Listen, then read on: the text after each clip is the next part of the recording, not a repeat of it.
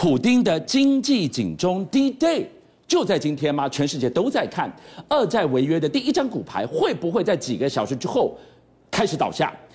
拜登的新一轮制裁剑指谁？剑指俄罗斯的军火之王。哎，这个对第二大军火出口国俄罗斯来讲，你是对他封喉哎。能源之后，军火相继封喉，俄罗斯还剩几口气？好，就像哥还有观众朋友，我们现在人跟人之间，比如说我个人个人信用，我跟银行我的信用卡缴交，那是我个人信用。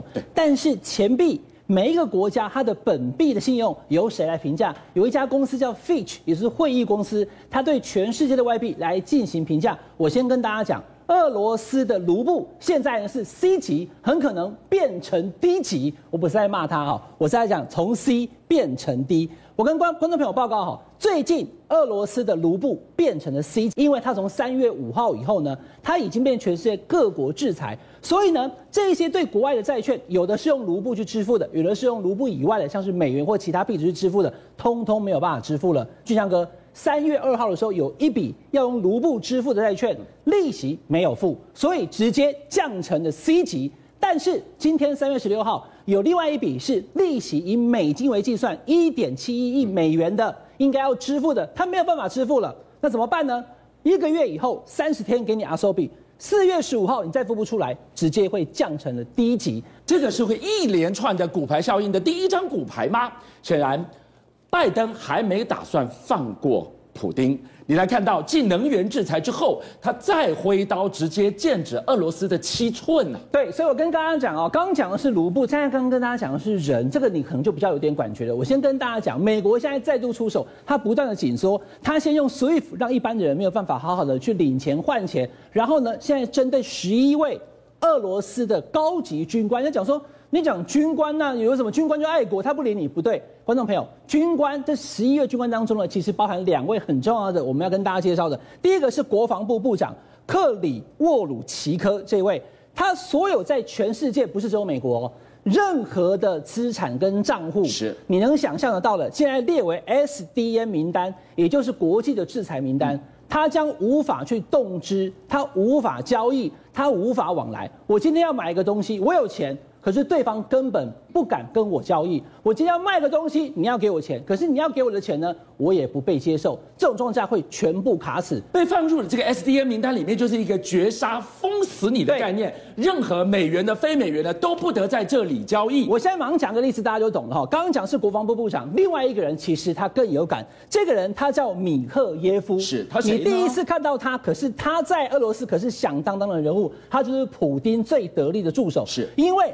他是俄罗斯的国防出口公司的总裁。那一个军火公司的老板怎么了吗？观众朋友，你注意看啊！刚刚导播给我们看到的就是这些俄罗斯的军火，有潜舰，有坦克，有这些大的船舰，还有米格机、苏凯机，通通都是俄罗斯国防出口公司卖给全世界的。不说你不知道，全世界第一大军火出口国当然就是美国。美国第二大早就已经是俄罗斯。是，而且。这些军火百分之八十五都是这家公司在卖的，那不是掐到他七寸了吗？挨着才厉害，对不对？卖这么多，对。尤其是我跟大家讲哈，俄罗斯的战斗直升机，它的销量是全世界第一的，是很多国家都跟他买。好，那问题来了，现在你可以看到这一家俄罗斯的国防出口公司。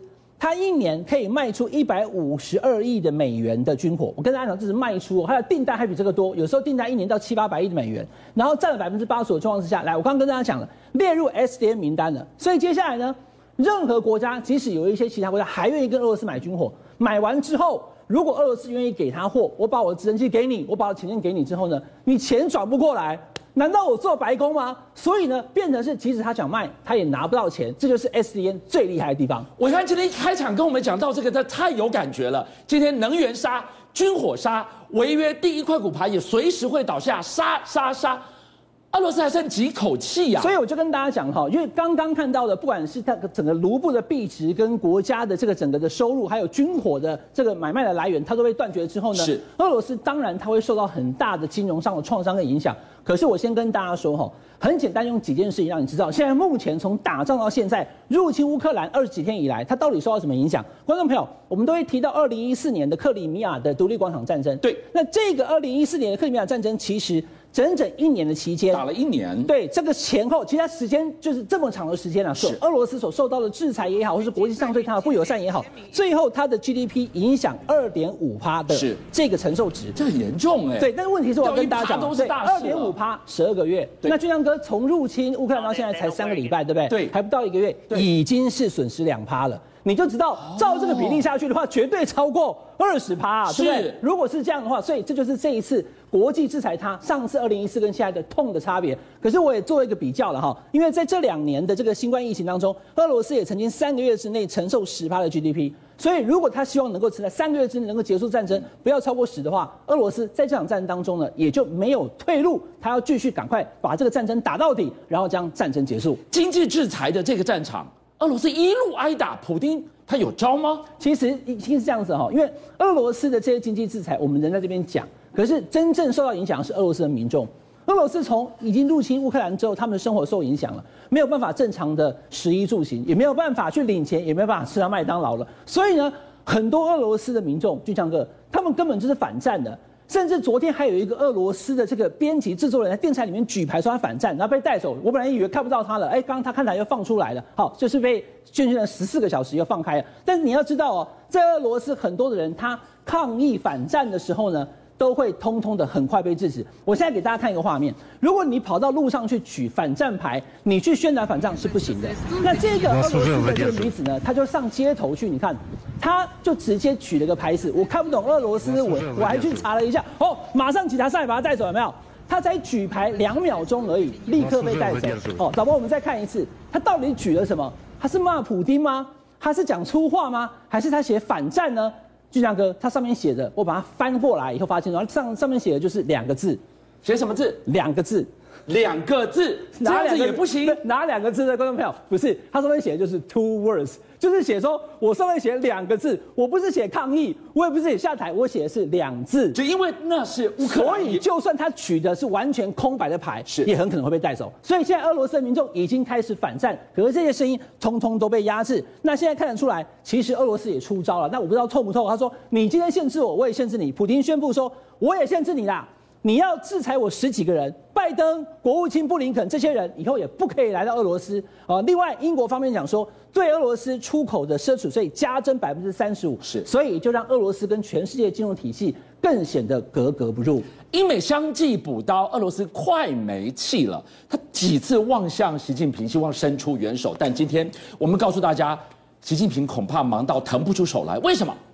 后院也着火了。对，呃，大家知道说，现在目前俄罗斯非常希望中国大陆能够帮忙去出手救他。可是我也跟大家讲了，才刚刚完两会，而且年底还有二十大，那现在包含了粮食、疫情等等问题，习近平未必有空手能腾出来救他。我先跟大家讲。现在俄罗斯的经济在崩溃当中，可是中国大陆也面临着经济的一个整个的危机，所以未必有能力去救它。我先跟大家说哈，中国大陆在因为它持续对网络还有金融以及房地产的监管之下呢，其实这一年以来可以说是红字连连，让大家感到非常的困难。那现在今天跟大家讲三个，一个腾讯，一个蚂蚁集团阿里巴巴，另外还有一个就是所谓的矿泉水大王。我们先来看这个是马化腾。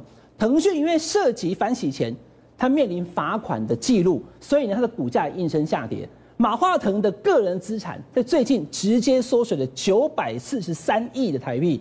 他是马化腾，你真踩到了习近平的天条，你犯到他的天条，涉及洗钱，涉及赌博，这个时候一棒打下去。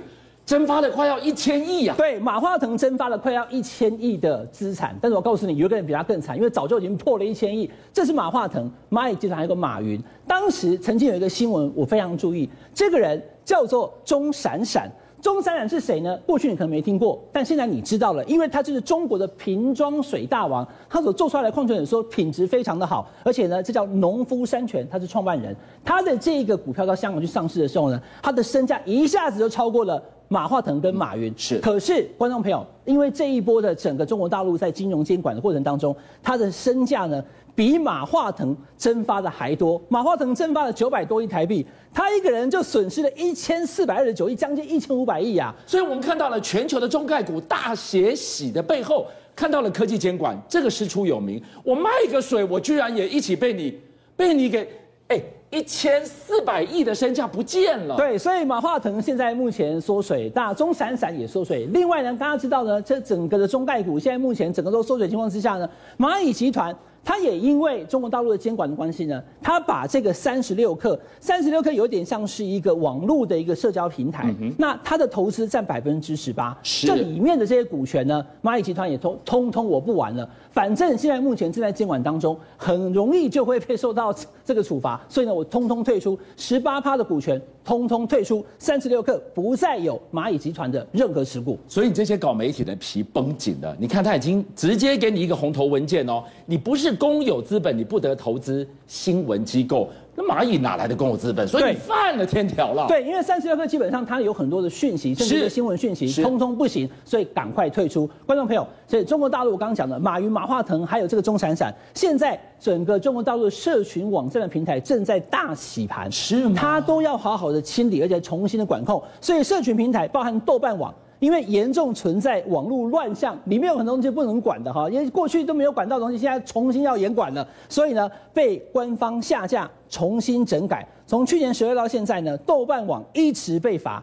直接呢就罚了二十次之多，光是网信办就对豆瓣罚了这么多，所以每一个社群的平台跟在网络上面可以跟每一个人互动的这些网络的社群的这些机构呢，通通是人人自危。邀请您一起加入五七报新闻会员，跟俊相一起挖真相。